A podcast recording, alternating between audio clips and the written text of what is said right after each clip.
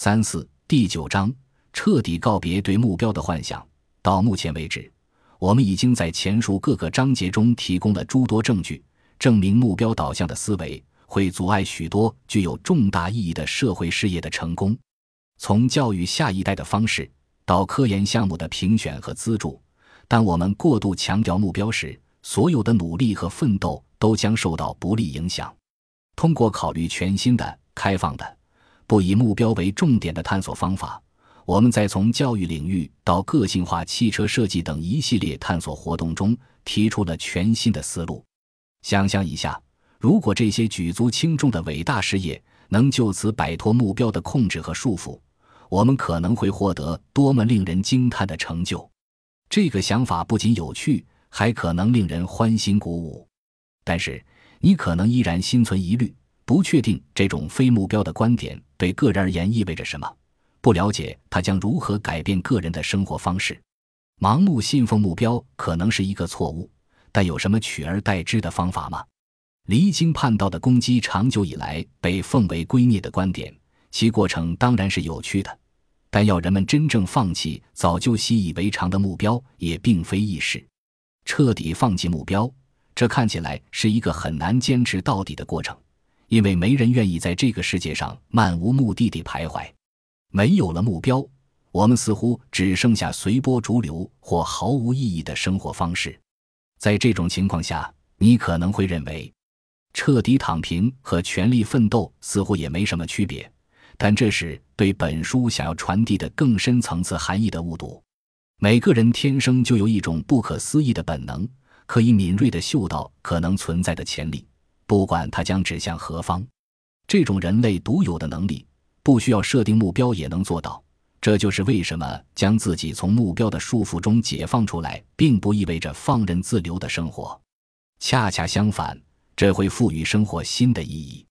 我们将在本章研究摆脱目标对所有人的真正意义，以此来完成本书被赋予的崇高使命。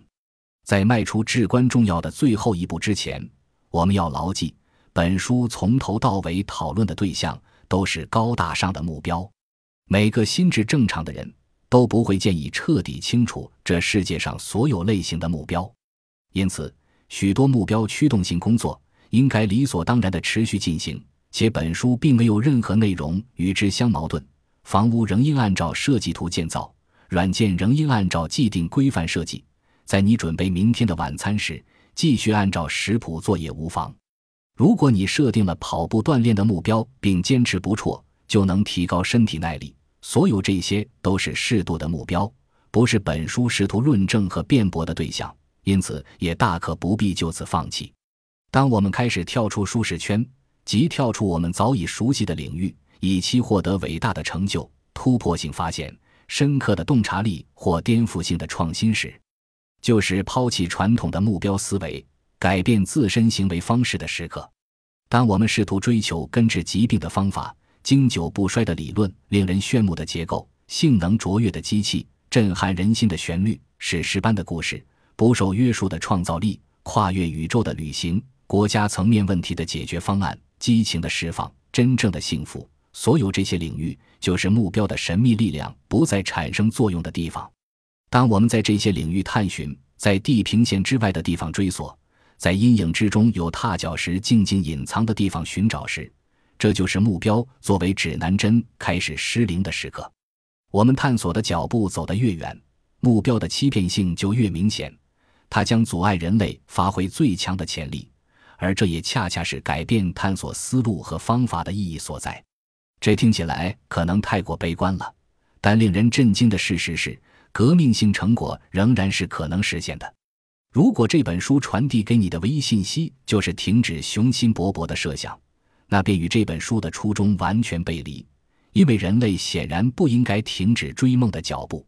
进化的确创造了人类这种由无数复杂细胞组成的不可思议的生物体。我们确实也发明了许多人类祖先甚至不敢想象的东西，哪怕是图片孵化器网站的用户。也发现了任何目标驱动型程序都不可能复制的独特图片。与其成为悲观主义者，我们不如敞开心扉，接受这样的发现到底是如何产生的事实。并想想我们可以做些什么来持续的创造新的伟大发现。最终的答案听起来自相矛盾。我们可以通过不刻意的寻找来发现它们，但这并不意味着前期的所有努力都是无意义的。相反，关键是要认识到，在开始寻找时没有刻意的设定寻找的目标，并不意味着整个探寻过程就是盲目的。举个例子，你在探索一条未知的河流时，发现一件古代文物，并非完全偶然。你之所以能发现它，是因为你在探索。即使你事先并不确定这一次探索将带来什么发现，因此你在探索时依然有可以遵循的原则。即使你没有设定任何值得遵循的特定目标，唯一要做的让步就是我们无法确定探索最终会发现什么。换句话说，探索的目的地变得未知，我们必须放下对最终目的地的执念。但事实证明。我们做出的让步算不上什么了不起的牺牲，因为我们出让的所谓控制权只不过是徒有其表的假象。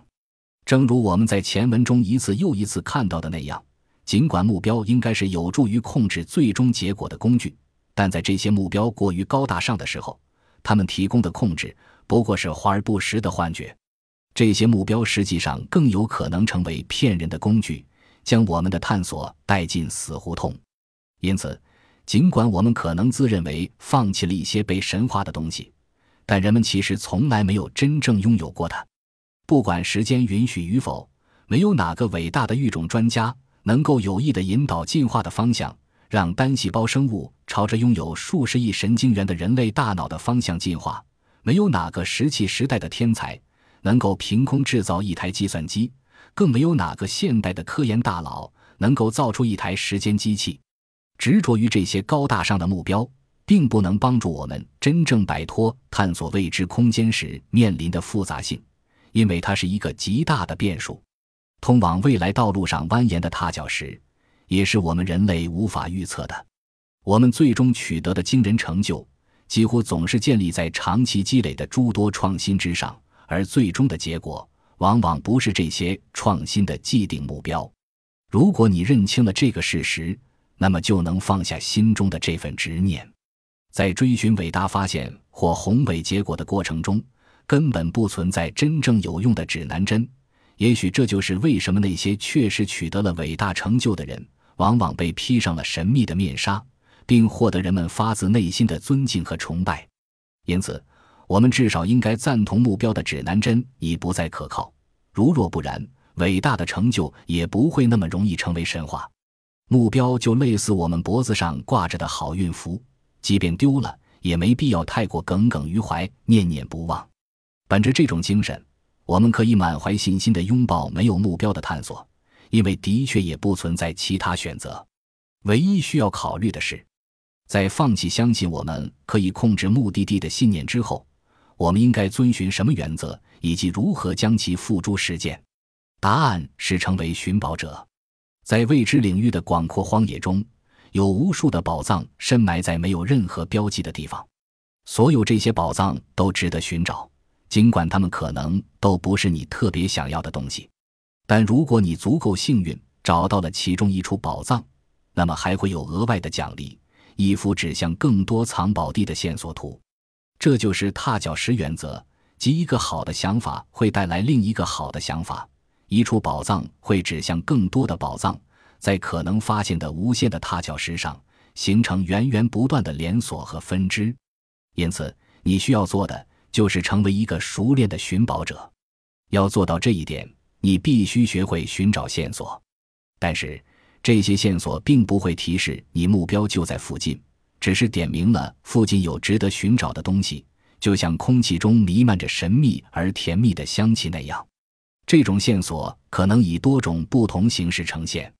例如，新奇性搜索算法认为，新奇是通往未来潜力的线索，即新的东西可以带来更新的东西。这种策略在计算机的探索上取得了出奇的良好效果，因为新奇的行为实际上是通往更多新奇行为的最佳踏脚石。一台机器人不可能想出比撞墙更有趣的行为，除非他发现如何避开墙壁。所以，新奇的行为需要机器人在前进的道路上学习一些原则，比如什么是墙，什么是门。其结果是，寻找新奇行为的机器人在尝试更多行为时变得更加复杂了。他们最终可以学会穿门而过，走出迷宫，尽管这从来不是他们的目标。重点是，新奇性搜索是寻宝者原理的典型案例。它在没有设定任何整体目标的情况下，就能推动新发现的诞生。本集播放完毕，感谢您的收听，喜欢请订阅加关注，主页有更多精彩内容。